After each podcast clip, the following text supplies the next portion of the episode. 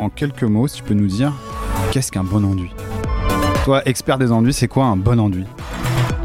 Alors, il y a différents enduits. C'est que, si je parle vraiment dans notre cœur de métier, donc dans les enduits pour euh, réaliser les joints de plaques de plâtre, un bon enduit, déjà, moi, pour moi, c'est un enduit en poudre. Parce que le pro, euh, il le fait à sa patte et euh, comme, il, a l'habitude, enfin, au mieux pour, pour, pour travailler derrière. Et c'est un enduit qui est fin, qui est blanc, qui a une bonne glisse. Euh, facile à appliquer, agréable surtout, qui va pas accrocher quand on repasse euh, frais dans le frais dedans et qui a une super qualité de finition. D'où l'importance de la finesse et de la blancheur du produit.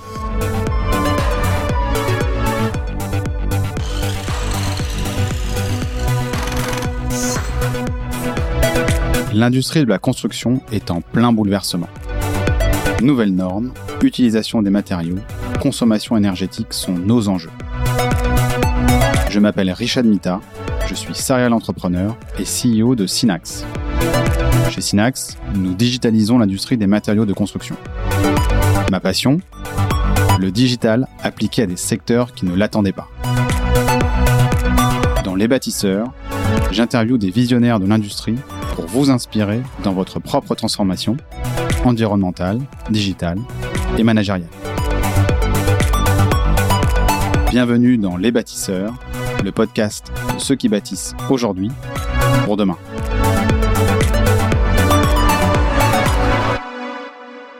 Bonjour à tous et bienvenue dans ce nouvel épisode des bâtisseurs. Je suis avec Caroline Semin, la directrice générale du groupe Semin. Bonjour. Salut Caroline. Salut. Euh, D'abord, merci hein, beaucoup de, de, me recevoir. On est euh, à Quédange sur Caner. C'est ça, c'est ça. Bah, merci à toi, je suis ravie de t'accueillir et de pouvoir euh, échanger avec toi aujourd'hui. Donc là, moi, j'ai vu sur les silos devant moi, sur l'usine, et puis on va pouvoir en parler tranquillement. L'idée aujourd'hui pour, pour, pour, moi dans cet épisode, c'est de, bah, de comprendre ce que fait le groupe Semin, comment ça se fait que on en est à la sixième génération de ce groupe. Et derrière, bon, on va parler un peu de la, bah, des, en, des enduits Semin, bien évidemment, qui sont connus et reconnus mondialement. Euh, et puis bah, de toutes tes nouvelles initiatives que tu as apportées. Et depuis, euh, je pense, 7-8 ans, c'est ça à peu près, que tu as rejoint euh, mmh. le groupe et dont tu as pris la direction générale. dont as pris la, directrice, la direction générale. je crois que c'était en 2017 ou 2018, c'est ça, ça? 2017, exactement. ouais. Peut-être avant de commencer, est-ce que tu peux te présenter? Oui. Alors, bah, Caroline Semin, donc je suis directrice générale du groupe Semin. Donc c'est une entreprise euh, familiale euh, dont l'aventure a commencé en 1838. Euh, donc en effet, je suis fière de pouvoir représenter la sixième génération. Donc le, le cœur de métier euh, de Semin, c'est euh, la fabrication d'enduits. En fait, au tout début de l'histoire, c'est Jean-Baptiste Semin, mon arrière arrière arrière grand-père. D'accord. Euh, qui euh, était instituteur et qui s'est lancé en fait euh, en Lorraine, là où on est, dans la fabrication de plâtre, parce qu'à l'époque il y avait pas mal de carrières de gypse dans le coin. Et du coup, il extrayait ce gypse pour fabriquer du plâtre. Et un peu plus tard, dans les années 1900, des carreaux de plâtre également. Mmh. donc l'aventure a commencé voilà, en Lorraine, dans, le, dans le plâtre. Donc, donc quelque part, on, parle, on, on se parle entre carrières, à la limite, quoi. c'est vraiment le, métier historique de, de Semin. Tout a commencé par là. Et comment, et comment ça se fait que ça tient euh, six générations? Parce que j'en parlais avec euh, la famille Charrier euh, bah, en octobre, euh, donc un des, des, des grands euh, dans l'Ouest, hein, ouais. que, que, tu, que tu me disais que tu connaissais un peu là, avant qu'on démarre l'interview. D'ailleurs, bah, je dis, on, je, bah, on, on, leur dit bonjour hein, à Germain Émile et puis à, à toute la famille. mais, mais comment vous faites vraiment? Parce que six générations, c'est beaucoup. Euh, c'est pas rien. Il y a un ADN, il y a quelque chose de particulier qui fait qu'on arrive à maintenir cette culture-là. Qu'est-ce qu'est-ce qui est de particulier dans la famille Semin pour que euh, six générations plus tard, on soit encore là? Bah, c'est vrai que enfin moi je c'est vraiment une fierté de pouvoir euh, bah, poursuivre l'histoire familiale puisque en effet six générations c'est pas rien. Euh, c'est que j'ai mon grand-père qui a écrit un bouquin que je suis d'ailleurs en train de, en train de rebouquiner, qui retrace justement les, différentes étapes de, l'histoire de, l'entreprise, de la famille, la Seconde Guerre mondiale par exemple, entre autres. Et, c'est vrai que bah, voilà, c'est dingue de pouvoir bah, découvrir un petit peu bah, bah, voilà, toute l'histoire, l'avancée, le, développement de l'entreprise, euh, les étapes marquantes, euh, les personnages, parce que bah, c'est avant tout une histoire d'hommes. Enfin, mhm. c'était une histoire d'hommes euh, jusqu'à D'hommes avec, avec, un grand H, on va dire ça comme ça. Voilà. Et, euh, et c'est génial de, voilà, de me dire que bah, aujourd'hui, euh, avec mon père, euh, j'ai la chance de poursuivre l'histoire et puis de continuer le développement. Et, c'est vrai que mon départ, c'était la fabrication de plâtre. ensuite, il y a eu les carreaux de plâtre. mon père a repris l'activité en 82 sur la partie enduit. c'est quand il a rejoint la boîte, ils étaient 12. Aujourd'hui, on est 900. Donc, en 40 ans, le, le, développement a été, a été impressionnant.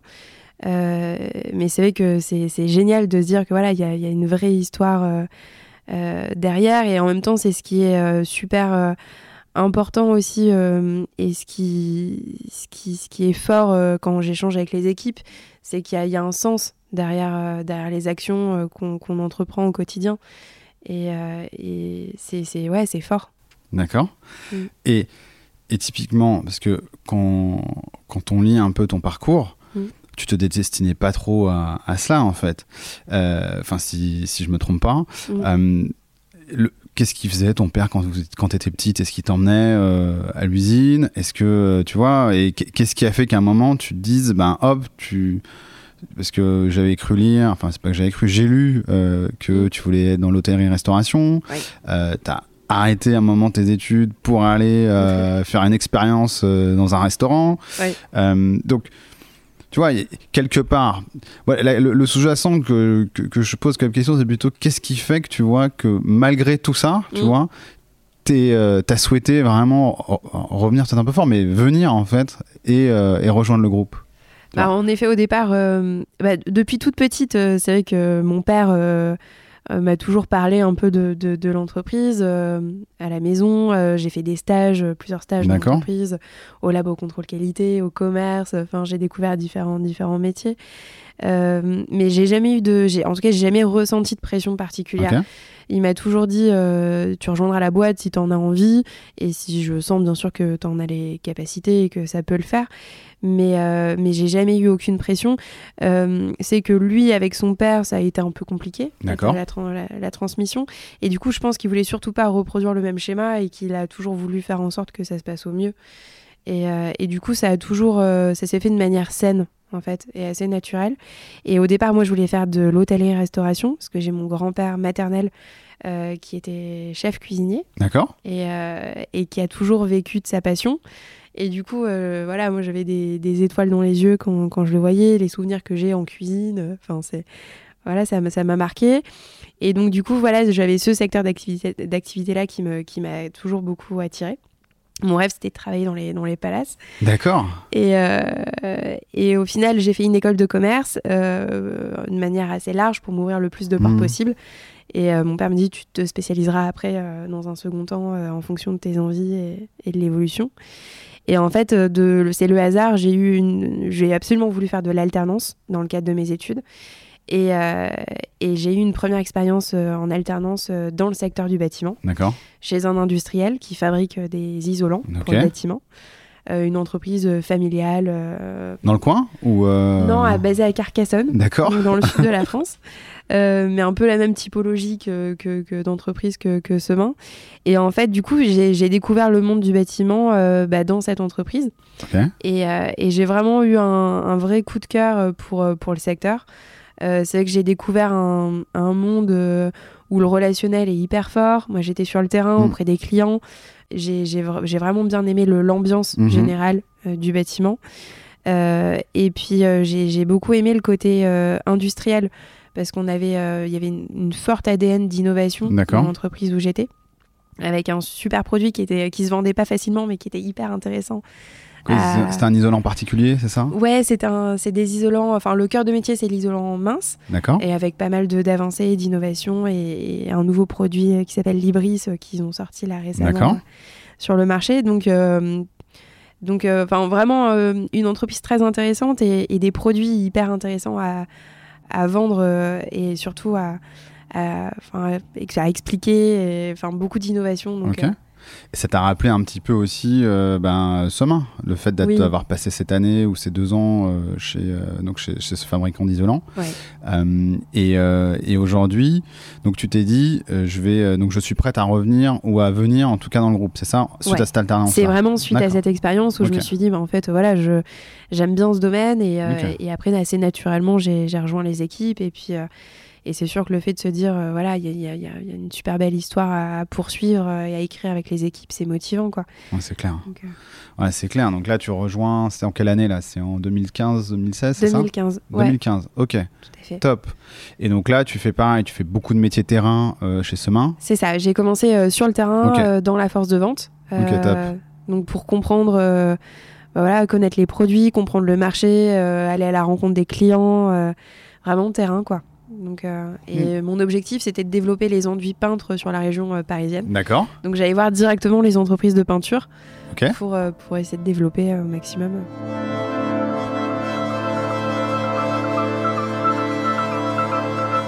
Et là, donc en fait, à ce moment-là, à un moment ou à un autre, la discussion va arriver de dire bon bah tu vas reprendre la suite et tu vas reprendre la direction générale. La, la, la question moi qui, qui, qui, qui vient derrière, c'est de se dire comment tu arrives à gérer euh, cette, euh, tu vois, c'est un peu cette tension entre euh, ou ce passage entre l'héritage et entre guillemets le, le, nouveau que toi tu veux apporter, parce qu'il y a il y a une partie où, et bien évidemment, si vous êtes là depuis 100 euh, quelques années, 140 ans, c'est c'est pas pour, ou enfin même plus que 140 oui, ans. Hein, mais, 185 ans. Ouais, 185 ans, exactement. Donc si vous êtes là depuis 185 oui. ans, c'est qu'il y a un set mm. de, de, de, choses qui marchent oui. très très bien. Ouais. Euh, qui sont en dehors en plus même du produit puisque vous faisiez des carrières à un moment enfin vous étiez dans Mm. les carrières à un moment vous avez fait du plat de, du plâtre et maintenant vous faites encore autre chose Mm. euh, donc qu'est-ce que tu en, dans cet héritage là qu'est-ce que tu dis ouais ça on conserve Mm. et puis euh, bah, qu'est-ce que tu vas apporter de nouveau? Sachant qu'en plus ce que je dis là je sais même pas si ça a été réfléchi au moment où, où tu as pris euh, la direction donc comment ça s'est passé un peu tout ce moment là ouais. et comment en fait tu arrives à toi bah, imposer ta, ta patte? Mm. parce qu'aujourd'hui, clairement, elle est imposée. Euh, Mm. Clairement, ça se voit, ça se ressent. Ça... Et ce que je te disais juste avant, le, euh, avant qu'on commence, c'est euh, moi un truc que j'ai vu, mon, ma, mon interaction avec le groupe Semain, c'est que toutes les personnes que j'ai au téléphone sont toujours démenées pour, euh, pour répondre à, à mes questions. Mais, de, mais c'est un truc, c'est un truc de dingue. Et je, et je ouais. le dis aux équipes, enfin, je le dis à toi. Moi, je, Mm. j'ai été Mm. agréablement surpris par ça. Mm. Et même, à la, moi, j'ai appelé l'accueil à chaque fois en plus. Hein, donc, euh, c'était vraiment euh, en mode, euh, j'appelle l'accueil et les gens se démènent.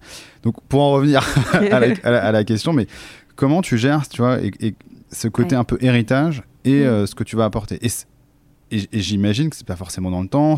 Vas-y, parle-nous peut-être un peu de ça. Ouais. Bah, c'est vrai que moi, je suis arrivée au siège en 2017. Bah, J'avais 25 ans déjà. Donc, ah oui. euh, okay. toute jeune. Ouais, et toute euh, jeune, ouais. mon père me dit bon bah écoute, euh, au départ il m'avait dit parce que moi j'ai adoré Paris, j'ai vécu à Paris pendant 8 ans, et au départ il m'avait dit tu pourras rester sur Paris. De toute façon, on a une grosse usine au nord de Paris, à côté de Beauvais. Ah, en Blainville, c'est ça? Alors, Exactement, okay. à Amblainville. Donc, on fabrique les enduits et l'ossature métallique. Et il m'a dit, tu pourras euh, rester sur Paris, vivre à Paris, et puis euh, te baser sur, sur euh, l'usine de Beauvais. Et, euh, et, au final, donc plus on avançait, plus il me disait, mais en fait, non, ça va pas être possible, faut que tu reviennes en Lorraine. Tous les dirigeants, enfin voilà, l'équipe de direction est, est, au siège en Lorraine, machin. Et du coup, bah, le problème avait un peu changé. Et je dis, mais oui, bien sûr, enfin, c'est logique, enfin, faut que, faut que je sois là. Donc, euh, donc du coup, c'est comme ça que voilà, j'ai rejoint le siège en 2017. Et, euh, et, en même temps, il l'a joué fine parce que bah, j'avais mon petit copain à l'époque mmh. euh, sur Paris, euh, qui travaillait chez Miel, okay. donc machine à laver, mmh. une très belle entreprise allemande. Et du coup, notre DAF allait partir à la retraite. Lui était dans la partie contrôle de gestion. Donc il m'a dit, écoute, je vais chercher un DAF, on va avoir besoin de quelqu'un. Est-ce que je peux proposer à Tristan? Et j'ai réfléchi un peu parce que c'est quand même pas une décision prendre à la légère. Et puis j'ai dit, bah ouais, ok. Ah, c'est clair, à 25 ans, dire à ton petit copain, euh, viens dans la boîte de papa. Ouais, enfin, je, je dis comme boîte, ça, vraiment, ouais, ouais. un peu comme ça, hein, mais bah euh, ouais, c'est un peu chaud quand même. Et, euh, et, donc, du coup, lui aussi a réfléchi un petit moment. Et, euh, et du coup, c'est comme ça que, bah, que je l'ai embarqué euh, et qu'il a, qu'il a aussi euh, décidé de, de rejoindre la boîte. Et du coup, on a déménagé ensemble euh, en Lorraine, euh, donc euh, Ok. basé à Metz en, en 2017. Et donc, à 25 ans, mon père m'a nommée euh, directrice générale. Et euh, c'est avec le recul, euh, bah, il m'a vraiment fait confiance parce que j'étais toute jeune, j'avais très peu d'expérience. Et je pense qu'il n'y a pas beaucoup de, de, de patrons, euh, vu la taille de l'entreprise, qui, qui, qui, qui étaient en mesure de, voilà, de, de faire ce pari. Donc. Et là, et là, comment tu as vécu ce moment où, tu vois, quel, à ce moment-là, est-ce que tu avais déjà en tête ce que tu voulais donner comme impulsion Alors, il faut se replacer. hein. En Mm. 2017, vous deviez être, je crois, 600, c'est ça, euh. Collaborateurs, en- Ouais. environ, peut-être 104 140 ou 150 millions de chiffre d'affaires, c'est ça à peu près Oui, ou- ouais, ouais, oui, dans les zones. Donc, ouais. ce qui- bon, outre le fait d'être propulsé à 25 ans euh, dans DG. d'une boîte comme ça qui est juste incroyable, hein, je sais même pas comment euh, tu peux faire, enfin comment tu as fait, bah, on pourra peut-être en parler un moment, mais Mmh. Qu'est-ce que tu veux impulser à ce moment-là? Est-ce Mm. que tu as réfléchi à tout ça? Est-ce que parce que la manière, dont- moi de la manière dont tu dont t'en parles là, c'est moi j'ai l'impression en tout cas Ouais. que tu me dis, bah, on m'a mis. Euh, Ouais. Tu vois, c'est l'impression que j'ai. Non mais c'était c'était clairement un peu un peu ça. Je alors j'avais pas du tout réfléchi à voilà qu'est-ce que euh, qu'est-ce que je voulais amener. Enfin la stratégie, le enfin je suis arrivée. Moi mon objectif c'était faire le tour des différents services pour comprendre vraiment l'organisation, qui fait quoi, etc. Comprendre bien le voilà le, le paysage euh, en place. Et, euh, et surtout pouvoir identifier les forces et ce, ce qui a fait justement le succès, le développement de ce main sur les dernières années, pour pouvoir m'appuyer justement là-dessus et ensuite euh, apporter, euh, aller chercher de la croissance et challenger et développer quoi. Et, euh, et en fait, ça a été vraiment la première phase, ça a été énormément de, de rencontres, d'échanges sur vraiment tous les, tous les services pour avoir un peu une vision 360 de, de l'entreprise. Et dans cette continuité, quand je suis arrivée, euh, on a la BPI qui nous a proposé euh, de faire un programme qui s'appelle Accélérateur ETI. Et en fait, au départ, je me suis dit, ouais, mais j'aurais pas le temps. euh, et et, on a fait le choix de, de le faire. Et du coup, bon, j'étais avec mon père sur les bancs de l'école. Je l'ai ramené sur les bancs de l'école, donc c'était des bons moments. Mais c'était ça a été super bénéfique parce qu'en fait, le, ce programme a commencé par un diag 360 de l'entreprise. Donc, euh, donc ça aussi, ça m'a permis aussi de challenger un peu moi ce que j'ai pu voir euh, lors de mon tour d'horizon. Et, euh, et puis, de, on n'a pas eu de, de grandes surprises par rapport aux, aux axes à travailler. Mais par contre, ça nous a permis de prioriser les chantiers. Et ça, je pense que c'était vraiment important parce qu'au départ, on se dit, ouais, on a envie de faire plein de choses, de lancer plein de chantiers en même temps. Sauf que ça nous a vraiment permis de, voilà, de prioriser et de. Et, en même temps, ça a été hyper enrichissant dans les rencontres que j'ai pu faire parce que j'ai rencontré de plein de patrons de, de TI euh, un peu partout en France, dont des histoires aussi de transmission d'entreprises familiales, comme la famille euh, par exemple.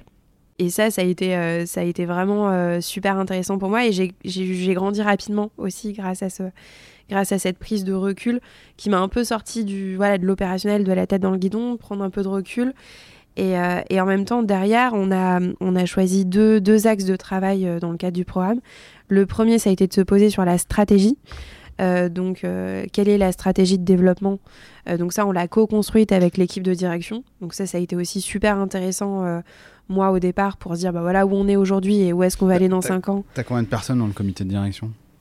À ce moment-là, on était plus nombreux. Et justement, le deuxième axe, donc la, la stratégie, ça a été la première chose de se dire où est-ce qu'on est aujourd'hui, où est-ce qu'on va être dans 5 ans et surtout comment on va y arriver. Et puis d'embarquer les équipes dans ce, dans ce, dans ce plan d'action euh, qu'on a coécrit euh, ensemble, c'est important. Mm.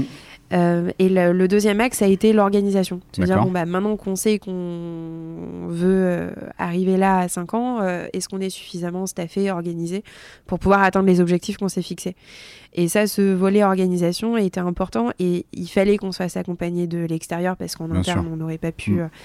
en tout cas, on, voilà, c'était nécessaire Oui, d'avoir Mm. un regard extérieur pour aussi nous chatouiller un peu et puis nous faire prendre conscience de certaines choses. Et, euh, et là, euh, on nous a clairement dit, mais vous êtes trop dans l'opérationnel. Enfin, quand je dis nous, c'est mon père et moi. Mm. Euh, faut que vous voilà que vous vous organisez en termes de, de gouvernance avec l'équipe de direction, les instances de gouvernance, pour prendre un peu de recul sur l'opérationnel et vous concentrer vraiment davantage sur la stratégie, sur le développement, sur les croissances externes. Et en fait, c'est ce qu'on a fait.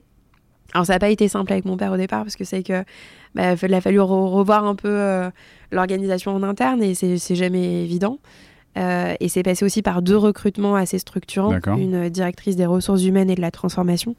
Donc il y a un périmètre hyper large parce qu'elle a tout le volet RH, elle a le volet transfo digital, euh, tout le volet RSE ah également.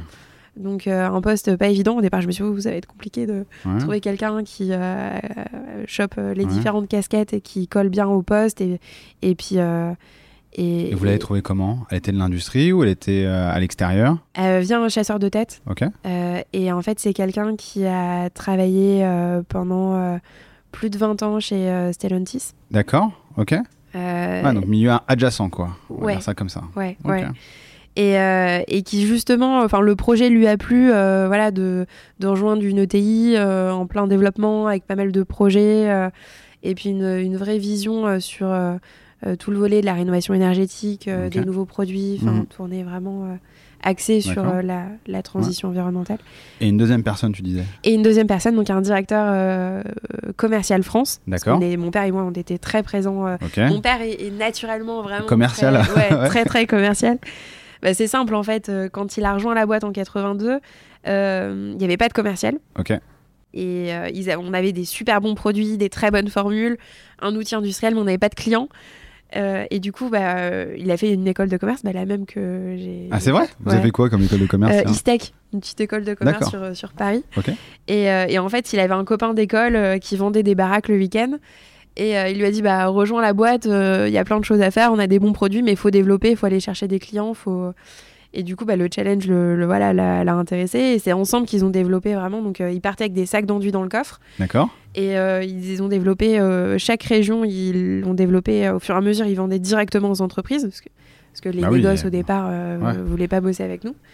Et au fur et à mesure, bah, on a ouvert les portes et puis on a développé les référencements. Et à chaque euh, région, quand on avait suffisamment de clients, on embauchait un commercial. Et c'est comme ça qu'en fait, ils ont vraiment développé euh, la France et puis euh, assez vite l'international avec la Pologne. D'accord. Et, pourquoi la Pologne? Pourquoi la Pologne? Ah, C'est une bonne question. Mais je me sens que mon grand-père ne voulait pas qu'il parte en Pologne. il y a déjà suffisamment à faire en France, concentre-toi sur la France, on verra l'export plus tard. Et du coup, il était parti en week-end avec sa femme en voiture jusqu'en Pologne, avec toujours des sacs d'enduit dans le coffre. Et il s'est dit, il faut absolument que je revienne avec une commande parce que sinon je repartirai pas. et il est revenu avec une commande. Et ça a été le début de l'export. D'accord, ok, super. et ça, c'était euh, dans les années 80. Donc, euh, Et puis maintenant, la Pologne, euh, ouais, c'est un, gros pays pour nous. On est justement en train de monter une usine en Pologne. Incroyable.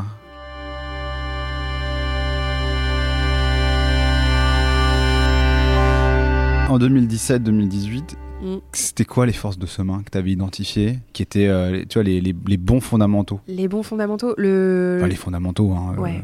Ce qui, ce qui, je pense que ce qui a vraiment fait notre force, c'est déjà des la première chose, c'est des produits de qualité. On est vraiment reconnu pour la qualité de nos produits. En particulier sur les enduits, on a vraiment des enduits qui sont très fins, très blancs. donc vraiment la qualité des produits, ça c'est une première chose. Notre réactivité, notre flexibilité, mais ça je pense que c'est le cas dans, pour beaucoup d'entreprises, euh, PME, pas forcément, tu sais, euh, pas forcément. Ouais. je pense qu'on ne se rend pas compte, mais cette réactivité que tu défends, elle est peut-être pas partout. Hein. En tout cas, mm. excuse-moi, je te... vas-y. Ouais. Donc tu disais réactivité, enfin la qualité des produits, réactivité et l'autre et... et la proximité qu'on a avec les clients. Ok. Euh, c'est que mon père était, enfin, est très dans le développement, dans le commerce. Euh, très proche des clients. Et ça, je pense que c'est ce qui fait une force parce que, enfin, c'est clairement une force parce que en face de nous, euh, c'est des gros. On a euh, Saint-Gobain avec Placo, Isover, on a Knof, on a Etex, anciennement Lafarge Plâtre. Donc c'est des très gros. Et, nous, on est le petit poisson, donc c'est vrai que c'est ce qui est apprécié en général de nos clients, c'est le fait, voilà, cette proximité client qui, qui est réelle, quoi. Mm. Et donc là, vous construisez donc cette feuille de route, euh, vous structurez euh, pour ça. Donc ça, ça se passe entre 2017, 2018, 2019, 2020, j'imagine. Enfin, vous prenez bien deux ans, j'imagine, pour faire ça. Euh, ensuite, toi, tu te dis, et je vais mettre deux choses en plus. C'est ça Je vais axer la stratégie sur deux autres sujets. Donc et qui, sont euh, un euh, ce que tu te parlais d'un peu de RSE et de donc il y a ça. Et, parle-nous de l'autre axe que tu as aussi les ces deux axes là c'est lesquels? Euh, bah, c'est vrai que bon, l'innovation a toujours euh, vraiment fait partie de l'ADN de Semain. On a toujours sorti beaucoup de nouveaux produits, élargi les gammes, et c'est ce qui a fortement contribué à la croissance du groupe ces dernières années. Donc ça, c'était vraiment l'objectif, c'était de continuer. Mais par contre, en orientant vraiment l'innovation sur des nouveaux produits Ok. éco-sourcés ou biosourcés. Donc ça, ça a été un peu un tournant. Et derrière, euh, l'international a toujours été aussi un levier assez fort pour le groupe. On fait 40% de notre chiffre d'affaires à l'export dans 72 pays. Mm. Donc euh, ça, l'objectif, c'est de maintenir et puis de développer, parce que c'est que pour le coup, c'est... euh, Enfin, on, on est, on est présent en France, on a encore des marges de progression en France, mais le gros de la croissance à venir pour les années suivantes, ça va être l'international. Ok. Donc là, deux, deux, euh, deux choses en plus. Donc, euh, on, on conserve la qualité des produits, euh, la proximité, la réactivité, Ouais. et on va y, on va y ajouter bah, comment innover dans une démarche éco-responsable Mm. et pulser et, euh, et- et augmenter la partie internationale. Euh, et derrière, vous avez mis un, objet, un, un plan, je crois que c'est le plan 2030, c'est ça, ou 2035 Euh, Oui. Je, je sais plus si c'est 1 milliard ou 10 milliards. Je... Alors l'objectif, c'est à horizon 10 ans, donc Oui. avant 2032, D'accord. euh, d'atteindre le cap du milliard de chiffre d'affaires. Ouais. Ouais. C'est- Sachant qu'aujourd'hui, vous êtes à l'objectif. 240 millions, hein, c'est ça hein Sachant que l'année dernière, on a fait 240 millions et qu'on devrait terminer là 2023 à 250 millions. Ah, gros objectif, ouais. Donc, Ouais. euh, ouais. Ouais, hyper, hyper intéressant. Et Mm. donc, là, c'est vraiment la patte Caroline de se dire on va euh, faire euh, de l'INO euh, en étant éco-responsable et on va aller chercher encore un peu plus, on va chercher la croissance et on va chercher l'international. C'est ça, hein, si je ça. Et donc, c'est comme ça que tu vas te, toi, à un moment ou à un autre, imprimer ta- façon de faire. Et aujourd'hui, euh, est-ce que ton père, il est encore impliqué ou pas dans le, Oui. dans le day-to-day Ouais, Ah oui, ouais, ouais, ouais, il est. euh, bah là, on est dans son bureau. d'accord. parce qu'il y a un peu plus de place que dans le mien. Non, non, il est là au quotidien euh, tous les jours et, et, et ça se passe super bien. Je suis vraiment contente qu'on puisse bah, travailler comme ça ensemble et la, transi- la transition se fait de manière saine. Ok, et ça, c'est- un vrai luxe parce que pour le coup, j'apprends énormément au quotidien Ouais, et on, on est complémentaires parce que bah, d'un côté, il y a l'expérience, euh, l'anticipation. Et ça, c'est impressionnant. Euh, et puis moi, je viens, j'ai de l'énergie, j'ai la, voilà, la fougue de la jeunesse, euh, j'ai, j'ai une nouvelle vision aussi. Et, et du coup, euh, c'est, un bon, euh, un bon duo, quoi. Et, euh, et ce que j'adore, c'est qu'on on n'est pas d'accord sur tout, et heureusement, parce que le contraire serait pas normal. Mais on s'écoute, et, euh, et on, s'est toujours dit qu'il y avait une priorité, c'est euh, la boîte. C'est pas euh, l'ego de l'un ou de l'autre, c'est pas bah, j'ai raison ou j'ai tort, c'est quelle est le- la meilleure décision pour la boîte et pour avancer, toujours dans l'optique de, de développement. Et ça, c'est important. C'est vraiment le- la base entre nous. Ok.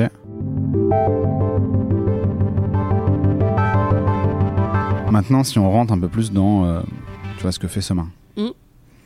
Euh, bah, tout le monde connaît les enduits Semin. De toute façon, tu veux un bon enduit, t'achètes du Semin, si j'ai bien compris. Ouais. C'est ça C'est ça. Mais je crois que ça se dit même. dans- Enfin, ça se dit. hein. Moi, j'ai un, pote- enfin, j'ai un, un de mes collaborateurs. je- quand je disais que j'allais euh, faire l'interview de Caroline Semin, il m'a dit Ah bah, les enduits Semin. Ah Direct. Direct. Il a refait sa maison récemment, hein, donc forcément. Euh, mais dedans. mais ouais, parle-nous un peu de- des produits et ce que vous faites concrètement. Et, Mm. euh, et je veux vraiment que tu nous parles de la gamme euh, 99, qui est vraiment la gamme issue de justement de ce mouvement d'un peu d'innovation. Ah, alors, dis-nous ce que fait un peu le groupe concrètement. Ouais. Euh, et, puis, euh, et puis rentrons un peu dans, le, dans la gamme 99, en quoi elle est différente? Euh, bah alors, Semain, on, donc on fabrique des matériaux de construction pour le bâtiment. Euh, donc dans le second œuvre, donc on est dans l'intérieur du bâtiment, au second œuvre, autour de la plaque de plâtre. Donc notre cœur de métier, c'est les enduits, et en particulier les enduits pour faire les joints de plaques de plâtre.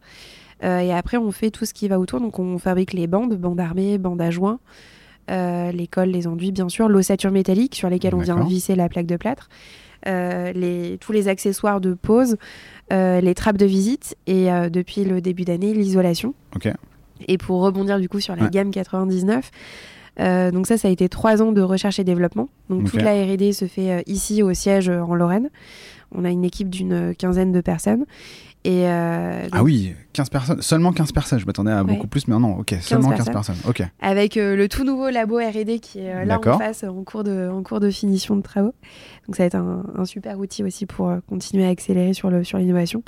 Et la gamme 99, donc en fait, ce qui se passe, c'est qu'on voulait commencer par notre cœur de métier, donc les enduits.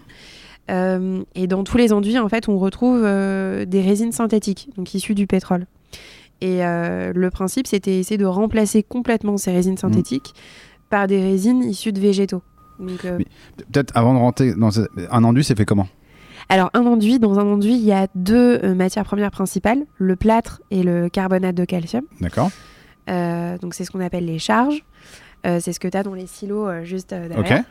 Et ensuite, euh, bah, il y a plein de petits autres euh, ingrédients. Donc, c'est comme une recette de cuisine. Ok. C'est la recette de mes ancêtres. Ok.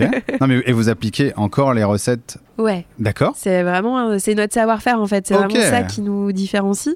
C'est la recette. Il y a deux choses. Il y a la recette et il y a les ingrédients. C'est vraiment, on fait le choix et c'est un parti pris euh, de- d'utiliser des ingrédients vraiment de, de grande qualité. D'accord.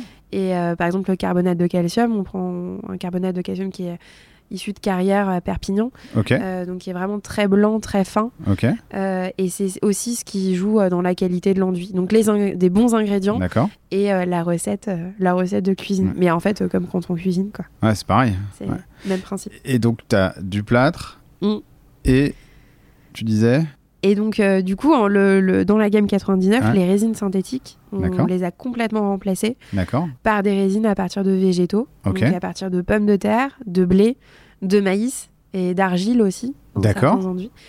Donc, euh, c'est une gamme qui s'appelle Semin 99 parce que ces quatre enduits sont composés de plus de 99% de matières premières d'origine naturelle. D'accord. Donc, sans aucune résine synthétique. C'est vraiment ça l'innovation. Ok. Et, euh, et sa composition naturelle fait aussi derrière qu'en fait, euh, on a une bien meilleure qualité d'air intérieur. Donc, euh, ce qui est intéressant à la fois pour la personne qui applique l'enduit, Mhm. pour les, les pros ou les particuliers qui se lancent dans des Mhm. travaux de rénovation, Euh, mais aussi pour les personnes qui vivent et qui occupent les espaces euh, qui ont été, euh, qui ont été construits ou rénovés. Donc, et la qualité d'air intérieur, c'est qu'on n'en parle pas beaucoup. On parle souvent de. Enfin, les gens font attention à, à ce qu'ils portent, à ce qu'on se met sur la peau, aux produits qu'on utilise dans, dans le quotidien, mais on fait pas. Enfin, on parle rarement de la qualité d'air intérieur, alors qu'on peut pas s'arrêter de respirer plus de deux minutes et qu'on passe notre temps à respirer. Donc, c'est quand même un sujet, euh, un sujet important. Et, euh, et avec cette gamme, on fait vraiment, avec, on, on fait vraiment un gap dans le sens où, donc, on parle d'émissions de COV, Mm. les composés organiques volatiles. D'accord. Et en fait, c'est un test qui se fait normalement à 28 jours après l'application d'enduit. Nous, à par rapport à un, à un test à 28 jours, à partir de 3 jours, on a 500 fois moins de COV qu'un enduit qui est testé à 28 jours. Alors juste COV, euh, redis-moi ce que c'est. terme- Composé organique volatile. D'accord. Donc, euh, donc 500 fois moins, c'est c'est énorme. C'est oui, c'est énorme. Alors la question que je me pose, c'est pourquoi ça s'est pas fait avant? Tu vois Et, et... ouais, pourquoi ça s'est pas fait avant? Bah, c'est c'est- c'est une bonne question. Bah, c'est que bon, on a mis trois ans à vraiment à, à arrêter la formule, donc ça a été trois ans de recherche. Et ensuite, euh, bon, on a lancé sur le marché. Après, c'est, je pense qu'à l'époque, il n'y avait pas forcément non plus la même sensibilité sur le sujet euh, de, de produits, parce qu'on on source vraiment toutes les matières premières en circuit court. 100% des matières premières viennent de- d'Europe, 96% viennent de France. Donc il y a vraiment toute une logique euh, dans la gamme. Le- les écorces, euh, par exemple pour le, le blé et le maïs, on utilise l'écorce, donc le déchet alimentaire. Donc on, a vraiment construit la gamme de la manière la plus responsable possible pour avoir euh, le meilleur bilan carbone euh, possible à la fin. Quoi. et, ça aujourd'hui, vous l'avez mesuré, j'imagine, euh, la réduction d'empreinte de CO2 entre l'avant et l'après. Et vos concurrents aujourd'hui, est-ce qu'ils font des choses de ce type-là ou pas? Euh, non, aujourd'hui on est les seuls. Ça a été vraiment les premiers enduits euh, engagés, euh, lancés sur le marché, et aussi les premiers enduits certifiés Origine France Garantie. Donc on est super, D'accord. super contents. Et ça, vous l'avez fait quand C'est sorti quand C'est sorti il y a Ou- un an. Il y a un an. Au mois de juillet dernier. Et donc vous avez remplacé toute votre gamme ou Enfin, aujourd'hui, la, la- la part de gamme 99 dans les ventes d'enduits Semin, est-ce qu'elle est significative? Sans dévoiler de secret, tu vois, mais. Non, ouais. Alors pour l'instant ça reste, ça reste minime. D'accord. Euh, mais euh, Parce que vous continuez encore les précédents enduits de toute façon. ouais, on continue les enduits Mm. euh, traditionnels. Après, il y a un vrai quand même boulot de d'accompagner, de, de communiquer sur cette gamme. Parce qu'au départ, moi, le premier chantier que j'ai fait, euh, c'était un vieux de la vieille. Il me dit ouais, ton enduit avec tes pommes de terre, euh, c'est bien, mais moi euh, sur le mur, l'application techniquement, la qualité, est-ce que c'est la même chose? Enfin, on sentait quand même qu'il y avait une, une crainte. Et donc du coup, il y a, y a, un vrai boulot de voilà pour faire tester les produits, montrer que la qualité est aussi bonne, voire meilleure euh, que, que, les enduits traditionnels et rassurer vraiment euh, le, les pros, en particulier les pros, parce que c'est que le, les particuliers sont beaucoup plus ouverts et, euh, et moins craintifs sur, sur, le sujet, mais les pros, il y a, y, a, beaucoup d'habitudes dans, dans nos métiers et, et, en particulier dans les enduits. Mhm. donc c'est il faut accompagner pour essayer de voilà d'accompagner le changement et d'avancer sur le sujet quoi. Mais euh, on va sortir là, euh, donc je spoil, mais en tout début d'année, un, un, nouvel enduit 99, composé euh, de plus de 99%. Donc je crois que c'est 99,9% de matière première d'origine naturelle. Donc c'est un mortier adhésif. Et là, par contre, on a pris la décision de remplacer complètement le, le, le produit traditionnel par ce nouveau produit engagé. Donc là, et en plus, c'est un produit quand même à, à fort volume, c'est un runner chez nous et on va complètement switcher et au même prix. Pourtant, il y a, y a, un delta ah aujourd'hui en termes de prix de revient, mais on veut forcer justement pour accélérer sur le sujet. Alors, moi j'avais plusieurs questions, mais peut-être peut en, en, quelques mots, si tu peux nous dire qu'est-ce qu'un bon enduit? Tu vois je, euh, Toi, expert des enduits, c'est quoi un bon enduit? Alors, Vas-y, t'as une minute. J'ai une minute. Il y, a différents enduits. Que, bon, si je parle vraiment dans notre cœur de métier, donc dans les enduits pour euh, réaliser les joints de plaques de plâtre, euh, un bon enduit, déjà, moi, pour moi, c'est un enduit en poudre. Parce que le pro, euh, il le fait à sa patte et comme il comme il a l'habitude enfin au mieux pour pour pour travailler derrière et c'est un enduit qui est fin qui est blanc qui a une bonne glisse facile à appliquer agréable surtout euh, qui va pas accrocher quand on repasse euh, frais dans le frais dedans et qui a une super qualité de finition. D'où d'où l'importance de la finesse et de la blancheur du produit. Ok, top. Moi, ça, on va le mettre en extrait. et non, l'autre chose que je voulais également te dire, c'est euh, là, vous passez quand même un step plus loin sur la gamme 99.9, de ce mm. que j'entends. Mm. Qu'est-ce qui fait que vous prenez autant de risques? Ah, et, je le dis. Parce qu'on est conscient du produit. Ok. C'est vraiment ça. C'est le, le, fait de se dire, voilà, on est vraiment confiant sur la qualité du produit et donc du coup, on n'a pas peur, on y va. quoi. D'accord. C'est. C'est puissant hein, quand même. Hein. ouais. Je trouve c'est, c'est hyper c'est puissant. Osé, c'est osé. Ouais. Ouais, oui, oui. Bah, on s'est posé euh, un petit moment la question quand même parce que c'est que c'est c'est pas évident. On se dit ouais, mais en faisant ça, est-ce qu'on va pas perdre euh, Enfin, c'est, c'est, c'est des gros volumes, donc euh, c'est c'est il y, y, a des enjeux quoi. Mais mais il y a un moment donné, voilà, on a on veut agir et et ça, ça, montre aussi euh, voilà le l'ambition et le, le, fait de se dire voilà maintenant on veut vraiment euh, bouger et faire avancer les choses quoi. Et, et, tu sens un écho pas dans le marché là-dessus? Parce que tu venais de dire euh, côté particulier on sent qu'il n'y a pas trop de de réticence, de réticence mm. ou que ça va. Côté pro on sent quelque chose tu vois. Et c'est quoi un peu toi ton, ressenti sur ce marché? Parce que tu vois les, les quelques paris que vous faites là mm. à un moment ou à un autre faut que les pros ils y adhèrent Mm. Euh, c'est clé, sinon ça marchera pas. Ah, parce que votre manière, votre circuit de distribution aujourd'hui, c'est vous vendez euh, à des grandes surfaces ou mm. euh, directement à des pros qui viennent commander en ligne ou, vous allez la commander en ligne, je crois. en plus, on, vend pas, en ligne, on vend pas en pro, mais on vend grande surface de bricolage et notre cœur de métier, c'est les négociants matériaux. Donc point P, Big Mat, tout faire. Mm. Donc qu'est-ce que tu sens que les, les pros, ils vont adhérer à ça? Ou qu'est-ce qui vous fait dire que les pros vont adhérer à ça? C'est peut-être ça la, bonne façon de formuler ma question. Alors il y, a deux choses. Euh, c'est que nous, on vend pas en direct aux professionnels, mais euh, l'équipe commerciale euh, fait 25% de leurs visites auprès des professionnels qui appliquent nos produits au quotidien sur les chantiers. Ou ceux qui appliquent pas encore, mhm. justement, prospects potentiels.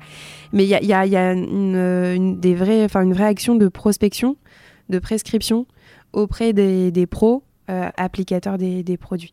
Et ça, c'est important. Et en même temps, cette proximité euh, auprès des artisans euh, est essentielle à la fois bah, pour communiquer sur les nouveaux produits, etc. Et pour ressentir aussi les tendances, les besoins et pouvoir justement ajuster et, innover en fonction de, voilà, des besoins. Le but, c'est pas d'innover pour innover, mais c'est d'innover pour répondre à un vrai besoin et que ça soit utile derrière pour le pro sur les, sur les chantiers. Quoi. Donc ça, c'est une chose. Et puis après, il y a tout le volet communication euh, sur lequel on investit aussi beaucoup pour euh, justement embarquer et rassurer justement les professionnels et sensibiliser aussi sur les enjeux en termes de, transition euh, écologique et environnementale.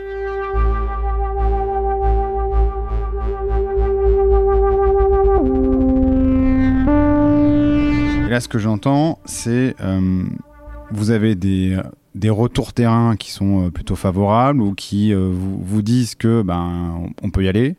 Euh, mais moi, je me dis comment vous arrivez, donc euh, co- co- comme tu vends euh, à des points P ou Mhm. des, des, des, des, négoces, hein, euh, Ouais. de toute façon, Ouais. l'acteur prédominant quand même dessus, c'est des gens comme Saint-Gobain. Mhm. Comment vous vous positionnez? Parce que en termes de concurrence, tu vends en même temps à des gens qui sont en même temps tes concurrents et en même temps euh, pour te faire une place euh, dans leur rayon, c'est pas évident. Donc, Mm. et là, tu viens en plus avec quelques codes que tu disruptes. Mm. Euh, Comment ça se passe?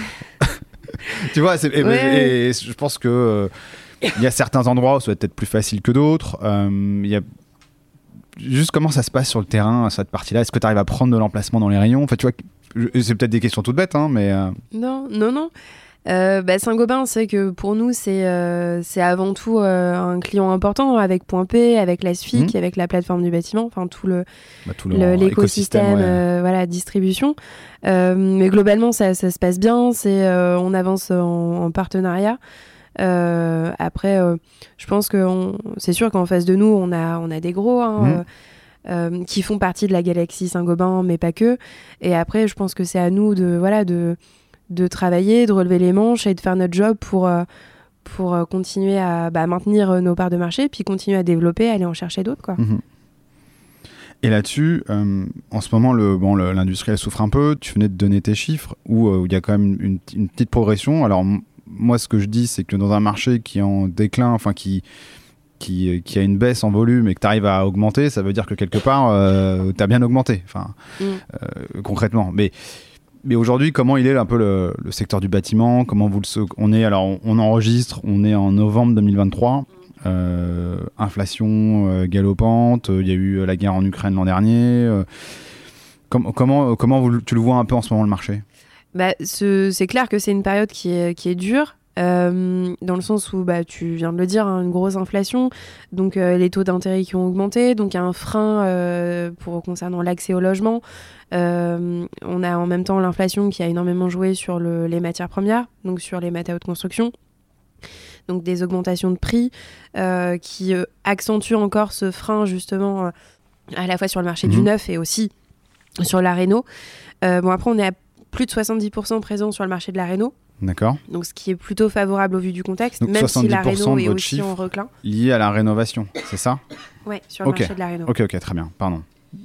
Même si euh, même si la réno est aussi en en En recul. baisse, oui. Euh, après, sur notre cœur de métier au niveau des enduits, là, actuellement, sur la France, on est à, on est à plus 4 en volume. D'accord.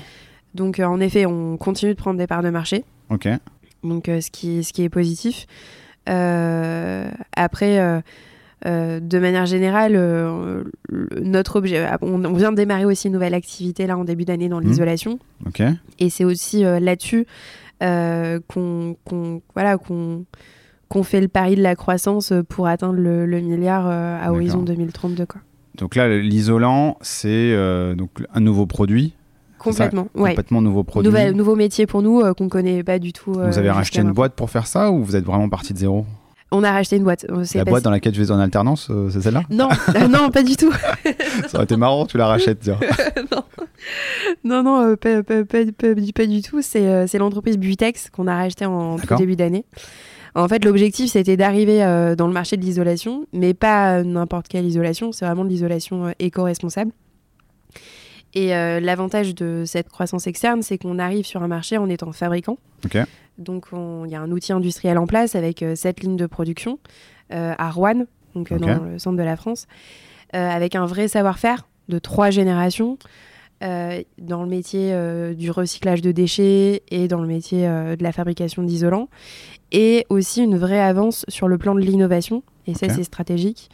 Euh, donc en fait tous ces points ont fait que voilà qu'on qu'on a voulu saisir assez rapidement cette, euh, cette opportunité de croissance externe et, euh, et en s'appuyant à la fois sur l'existant euh, avec euh, les marchés en place et en allant chercher de la croissance en plus euh, avec, avec ce main parce que c'est que pour nous c'est un complément de gamme logique. On fait tout ce sûr. qui va autour de la plaque Mm. de plâtre donc là l'isolant on est juste derrière la plaque de plâtre Et, euh, et donc, du coup, c'est les mêmes clients, c'est les mêmes acheteurs, c'est le négoce matériaux. À la fin, sur le chantier, euh, la personne qui pose, c'est le plaquiste, donc Mhm. qui, euh, La même personne. qu'on connaît, euh, qui connaît la marque, nos produits.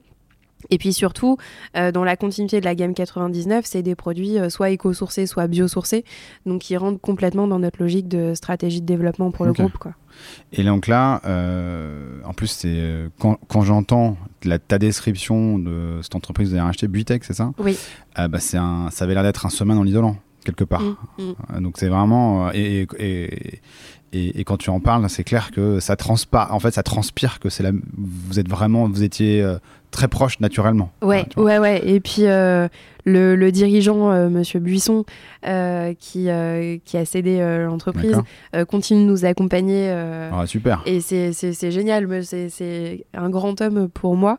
Et, et j'adore travailler avec lui, j'apprends énormément. C'est quelqu'un de passionné et passionnant. Et euh, je vois, c'est- c'est- je, je m'éclate, quoi. Enfin, c'est c'est- Top. c'est passionnant, enfin, c'est super intéressant, quoi. C'est hyper motivant, et puis il y a plein de projets euh, de développement. Et puis des enjeux forts par rapport à la rénovation énergétique des bâtiments. Mm, c'est clair. Euh, Il y a plus de 7 millions de passoires thermiques à rénover euh, en, en France. Donc, c'est, enfin, je veux dire, voilà, le, le sens de l'histoire. Bon, on en parlait avec Philippe Banquet d'Acorus, qui lui, euh, lui s'est positionné sur tout le secteur de la rénovation. Il fait ce qu'on appelle de l'éco-rénovation. On, en parlait un petit peu là avant notre entretien, euh, qui a fait un groupe, euh, qui en fait un groupe assez important aujourd'hui hein, de, la rénovation de manière générale. Et, c'est clair que ces enjeux-là, pour lui, sont, sont, sont capitaux. hein, et c'est ce qu'il nous disait dans, dans un autre épisode que j'ai eu avec lui. Maintenant, si, si, si, on va dans... Donc moi, je- j'entends... tu vois, vos, vos- vos- ton ajout et euh, alors je dis ton, mais c'est ton c'est l'équipe, hein, bien Ouais. évidemment. hein. Oui, oui. Euh, On fait rien euh, tout seul. Bien sûr, hein, ça c'est clair.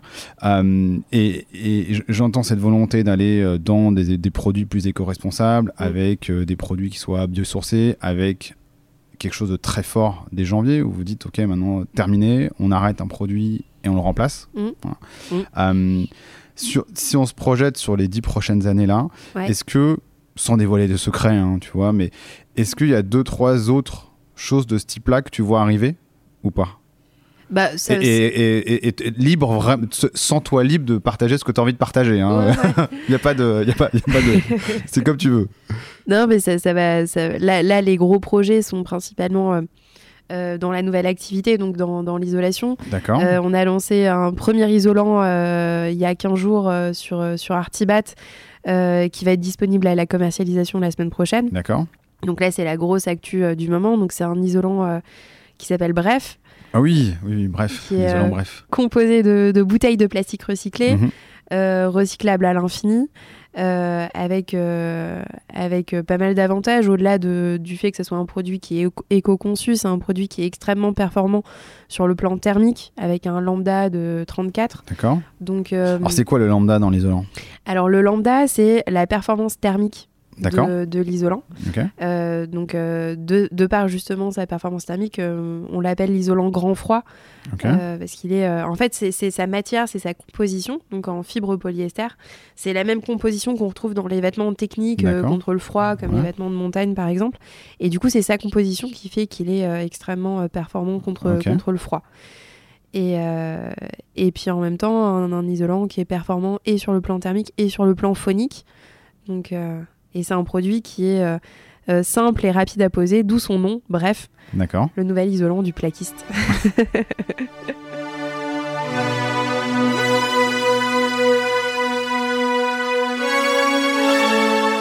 Et en termes de gamme de prix, vous êtes, euh, vous êtes sur quelle gamme en général? Vous êtes un peu plus cher que la moyenne? Vous êtes euh, à la moyenne? Ou de...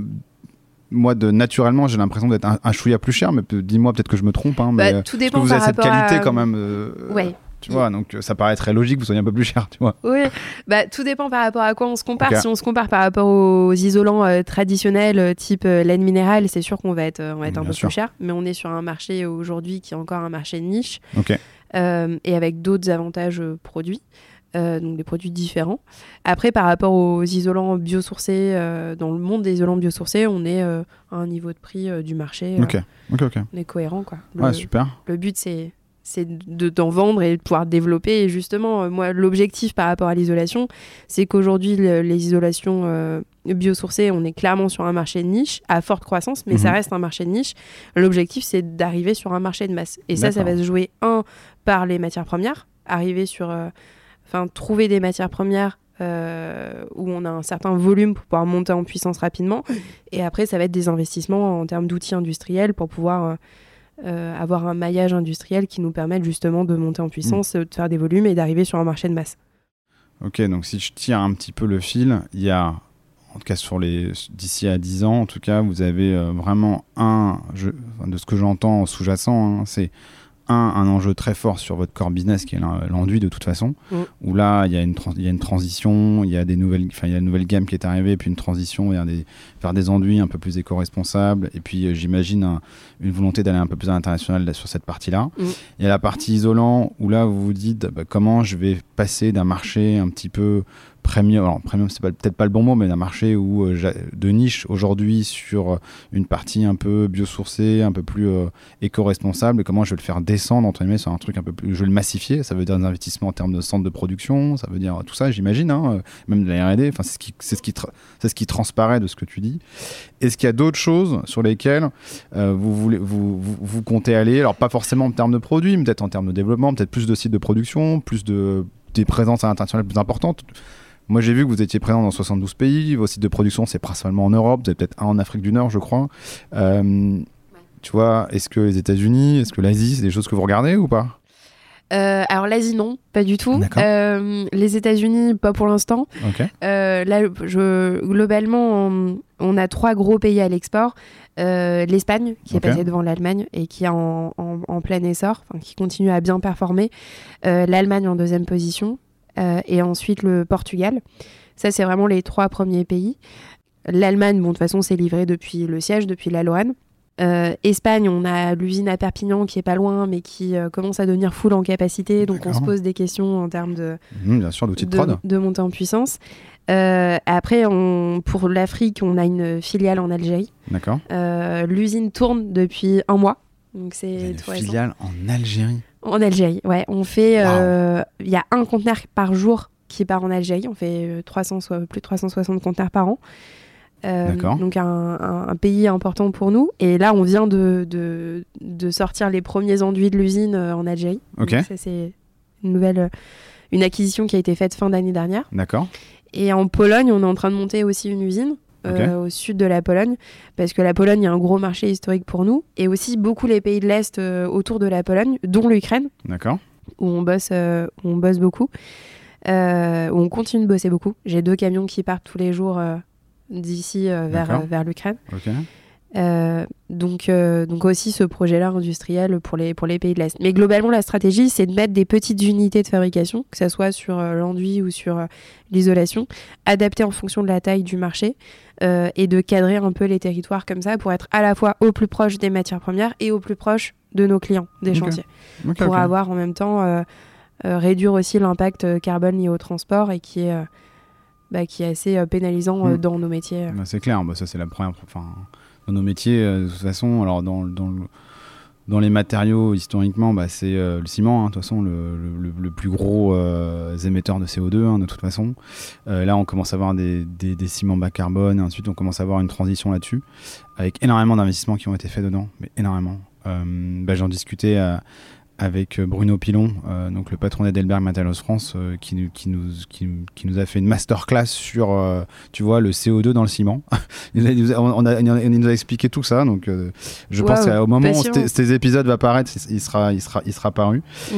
Et effectivement, ouais, on, a, on a cette problématique du transport. C'est Mm. clair. Mm. Mais, mais ça rejoint une des valeurs cardinales, enfin, une des valeurs, un, un des héritages de ce main, qui est la proximité. C'est-à-dire que même dans votre façon de vous développer, la proximité reste, euh, reste quelque chose que vous regardez. L'ancrage, ouais. Et alors, je- sais qu'on va, ton temps est hyper pris, mais j'ai encore deux sujets dont je voulais parler avec toi. Et sur- je rebondis juste sur l'isolation. De la même manière qu'on veut avoir des petites unités pour cadrer le territoire et être au plus proche des chantiers, l'objectif c'est d'utiliser la ressource en local au plus proche et de nous adapter en fonction de ce qui est disponible et avec des volumes suffisamment importants pour pouvoir derrière Mm. euh, faire Mais- du volume. Mais là, tu n'as pas peur au niveau de la qualité? Parce qu'en fait, la- la- la- le, le gros sujet, à chaque fois que tu fais de- du, du sourcing local, C'est comment tu maintiens ton niveau de qualité. Tu vois, parce que ta R&D, elle pourra pas s'amuser. Allez, si mm. t'as demain 15 centres où tu fais de l'isolant, tu, comment ta R&D, elle va pouvoir suivre? Rien que la R&D suivre, et derrière comme, quoi. Comme tu dis, le premier volet, c'est la R&D. C'est pouvoir euh, développer des produits. Euh, bah, la, première chose qu'on regarde en R&D, c'est dans les, matières, les nouvelles matières qu'on travaille, c'est est-ce que derrière, il y a un gisement suffisant pour derrière faire du volume? D'accord. Et en même temps, derrière, c'est quelle est la fluctuation des matières premières pour pouvoir sécuriser, avoir une vision un peu moyen-long terme euh, avant d'investir dans l'outil industriel. Et, et, dans chaque isolant, enfin quasiment tous, pas bref, mmh. Euh, dont dans un isolant qu'on va sortir en tout début d'année. Il euh, y a une matière euh, qu'on retrouve à chaque fois, c'est les vêtements.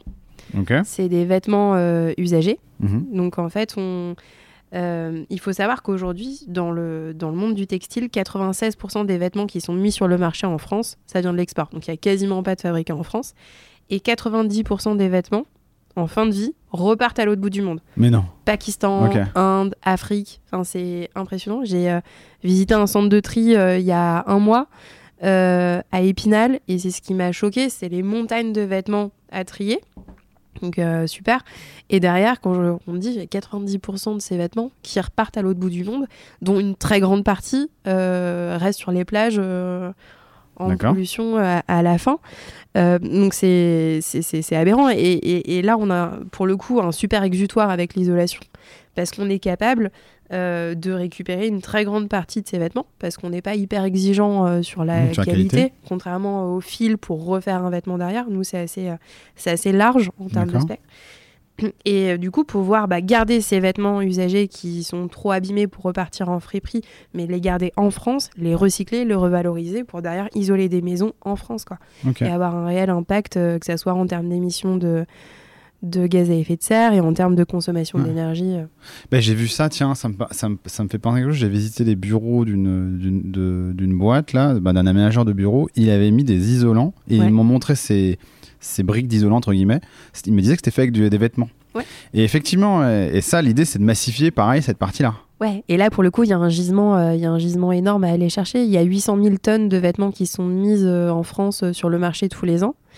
Et on en collecte aujourd'hui que 250 000. Donc déjà, en termes de collecte, il y a un gap énorme pour aller en chercher plus et sensibiliser les gens, parce que les gens, souvent, quand ils ont des vêtements trop abîmés, ils n'osent pas les donner. Parce qu'ils disent, c'est trop abîmé, je jette. Alors, ce, qui est, ce qui est dommage, parce que nous, bah, derrière, on peut en faire quelque chose, on peut le revaloriser, ce, vêtement. Euh, donc il y a une sensibilisation là-dessus.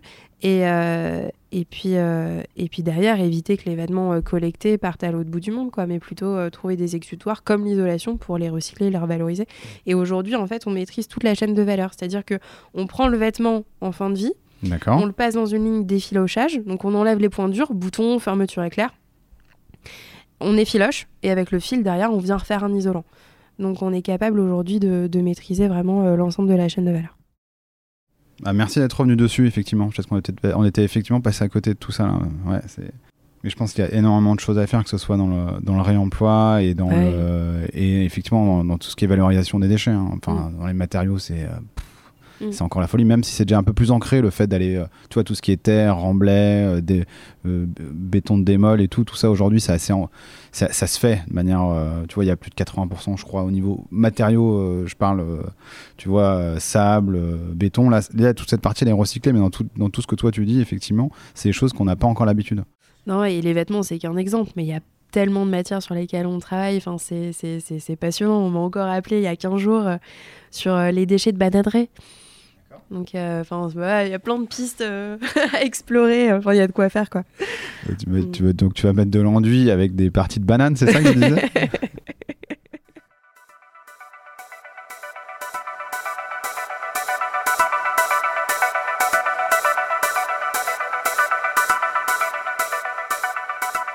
Ouais, il y, a deux autres sujets que je voulais voir avec toi. Euh, je sais que ton temps est très compté, mais tu, me dis comment tu les abordais et euh, comme tu le sens. Moi, je voulais revenir sur euh, la culture d'entreprise de, de Semain. très peu de turnover. moi, comme je le disais, à chaque fois que j'ai une interaction avec tes équipes, c'était c'était top. Donne-nous la sauce secrète, s'il te plaît. bah, il y a un truc qui m'a marqué, c'est bah, quand Valérie, donc ma directrice des ressources humaines et de la transformation, a rejoint la boîte. Elle a fait un tour d'horizon au départ. Et quand elle m'a fait son rapport d'étonnement, la première chose qui est ressortie, c'est l'engagement des équipes. Elle me dit c'est que c'est impressionnant l'engagement des équipes. là, mon directeur d'usine à Quédange, c'est Patrick.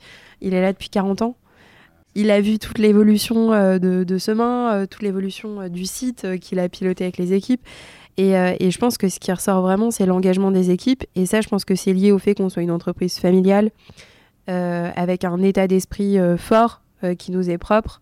on est proche, on est proche des équipes. On est voilà, la place de l'humain, c'est pas du bullshit quoi. Enfin, je veux dire, on, est vraiment dans, l'humain et, et, ça se ressent. Et, pour le coup, je, voilà, c'est notre état d'esprit quoi. Et, je pense qu'on a vraiment un état d'esprit à part et, et c'est une force ouais.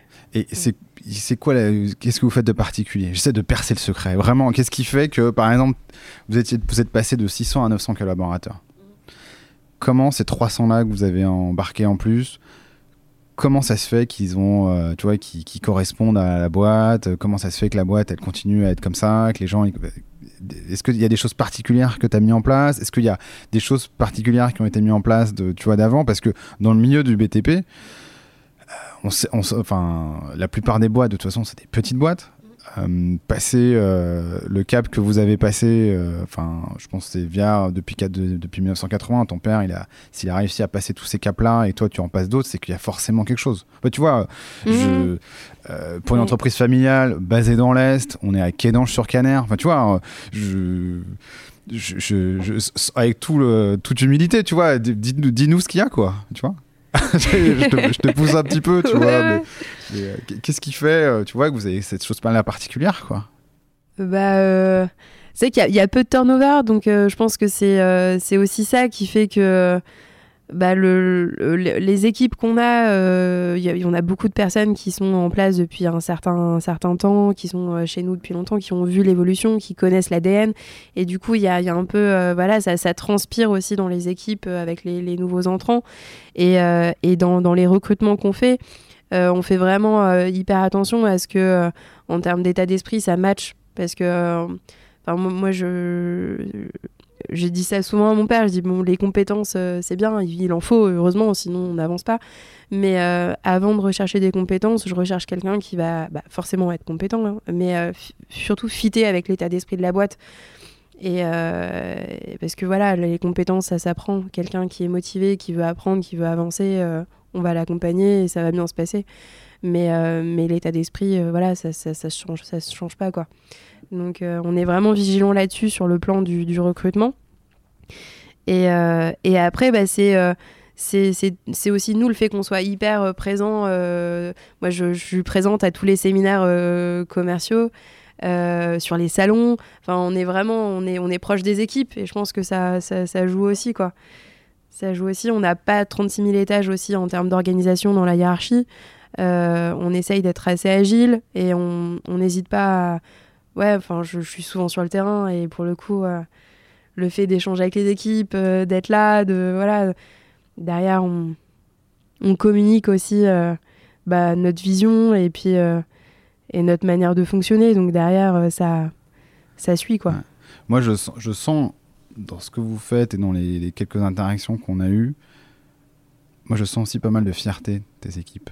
Tu vois, tu parlais de la qualité tu vois, et je pense que tu vois cette fierté là, elle, est bien partagée. Tu vois, c'est une impression que je donne. Hein, tu vois, je, euh, je, je, sens ça aussi moi chez, chez, chez, les, chez les collaborateurs, dans, dans, ce que vous écrivez, dans ce que vous faites. Tu vois, moi je sens ça. Euh, ouais, c'est fort, mais euh, et derrière aussi, ce qui, est intéressant au niveau de marque employeur, pour, aller, pour fidéliser déjà avant tout et puis aller chercher des nouveaux talents, on, a une ADN un peu à part. C'est-à-dire que on casse un peu les codes dans le secteur du bâtiment. Euh, que ça soit en termes de com, euh, marketing, euh, mais aussi bah, dans la stratégie de développement. On est là avec l'isolation, on rentre sur un marché niche, une niche différenciant, là où on nous attend pas forcément, mais des produits à valeur ajoutée. C'est un peu spécifique. Et, et du coup, on, on, est différent. On fait pas les choses comme, comme les autres. Et voilà, on, on, on a une ADN un peu particulière, on nous reconnaît, on commence à avoir une marque de fabrique Et, ça, je pense que c'est apprécié de, des, équipes et ça, c'est aussi, c'est aussi attractif, quoi. Top. Écoute, j'ai un dernier sujet et après, on, on, va s'arrêter là. mais moi, j'ai vu que tu avais lancé les premiers trophées des femmes dans le BTP. Et, j'en parle parce que euh, on a été l'an dernier, on a fait une table ronde sur les femmes dans le BTP. Moi, c'est quelque chose qui me tient énormément à cœur euh, parce que j'ai toujours cru que la diversité dans les équipes était source euh, de, de, croissance. Mmh, mmh. J'en suis convaincu. Et, et, la question que je, je te pose, c'est moi, c'est moi, ce qui m'intéresse, c'est qu'est-ce que tu vas aller chercher à travers ça? Bien évidemment, tu es une icône. Bien évidemment en tant que femme dirigeante d'un grand groupe de 900 personnes dans le BTP, bien évidemment, tu es une icône. Mais qu'est-ce que tu vas aller chercher en, faisant, en sortant les talentueuses, en créant ce trophée-là? Bah, en, fait, l'objectif du trophée, euh, c'était le premier objectif, c'est vraiment communiquer sur les métiers du bâtiment de manière générale. Ça, c'est vraiment la première chose. Euh, valoriser ces métiers. Et ensuite, euh, l'objectif, c'était bah, on a, enfin, le, nombre de femmes dans le bâtiment aujourd'hui euh, et encore sur les chantiers c'est encore pire et, euh, bien trop faible. Moi euh, je suis dans l'industrie, qui plus est dans le bâtiment. Il y a 25% de femmes dans les effectifs. c'est, on, on, part de loin quoi. Il y a la, marge de progression est énorme. donc l'objectif de ce trophée c'était de communiquer sur les métiers du bâtiment mais de manière générale donc euh, industrie, distribution, euh, pose, application chantier, euh, architecte, entrepreneur, enfin vraiment sur tous les métiers du bâtiment, toute la filière du bâtiment, et surtout montrer que bah, être une femme dans le bâtiment c'est possible, qu'il y a de très beaux exemples, qu'il y a de quoi s'épanouir, qu'il y a des super beaux métiers, qu'on a besoin, parce qu'on a clairement besoin de, de, tous les talents, de toutes les compétences, et aussi au féminin. Euh, pour répondre aux enjeux euh, forts à venir. Euh, et, et, dans ce sens-là, les talentueux, c'est pour moi, c'était un super projet pour mettre en lumière ces femmes et, attirer attirer plus de femmes dans, notre secteur d'activité. Montrer que c'est possible, donner envie, susciter des vocations et, faire un peu bouger les lignes dans ce sens-là. Super. Bah, moi, je pense que un... Et ça n'existait pas en plus des trophées des femmes dans le BTP avant, c'est ça hein? Je crois euh, pas, hein. pas, pas. à ma connaissance. Ouais, donc top. Et la, la, prochaine édition, c'est quand? C'est l'année prochaine? Euh, ouais, ouais, ouais, ouais, ouais, ça serait. Faut que je vois les équipes, mais ouais. Non, c'est sûr qu'il y aura, il y aura de prochaines éditions. Mais on était vraiment super contents de la première édition. On savait pas du tout comment ça, mmh. ça allait se passer, ce que ça allait donner. On a eu 122 candidatures. Ouais, super. Et, euh, et puis des, enfin moi j'étais, j'étais sur le cul quoi. J'ai, le soir, je me souviens juste avant le le, rendez-vous avec le jury euh, le lendemain, j'ai épluché encore les dernières candidatures, euh, des parcours de vie, euh, des personnalités, des, des, des choses. Enfin, j'ai lu certains, certains parcours qui m'ont particulièrement marqué. Et je me suis pris des baffes dans la gueule et je me suis dit waouh! Et ça, te remet en place et tu dis ah oui, ok. Et puis tu relativises sur pas mal de choses et tu prends conscience de, de certaines choses et c'est, ça booste, ça motive des rencontres Mm. hyper enrichissante et, euh, et puis c'est ouais, c'est hyper motivant. Top. Mm. Bah écoute, euh, moi je serais ravi de venir hein, au, au, au, prochain Talentueuse et, euh, et, pourquoi pas faire un enregistrement sur place, tu vois, des bâtisseurs, tu vois, avec grand plaisir en tout cas. Génial, avec, avec grand plaisir.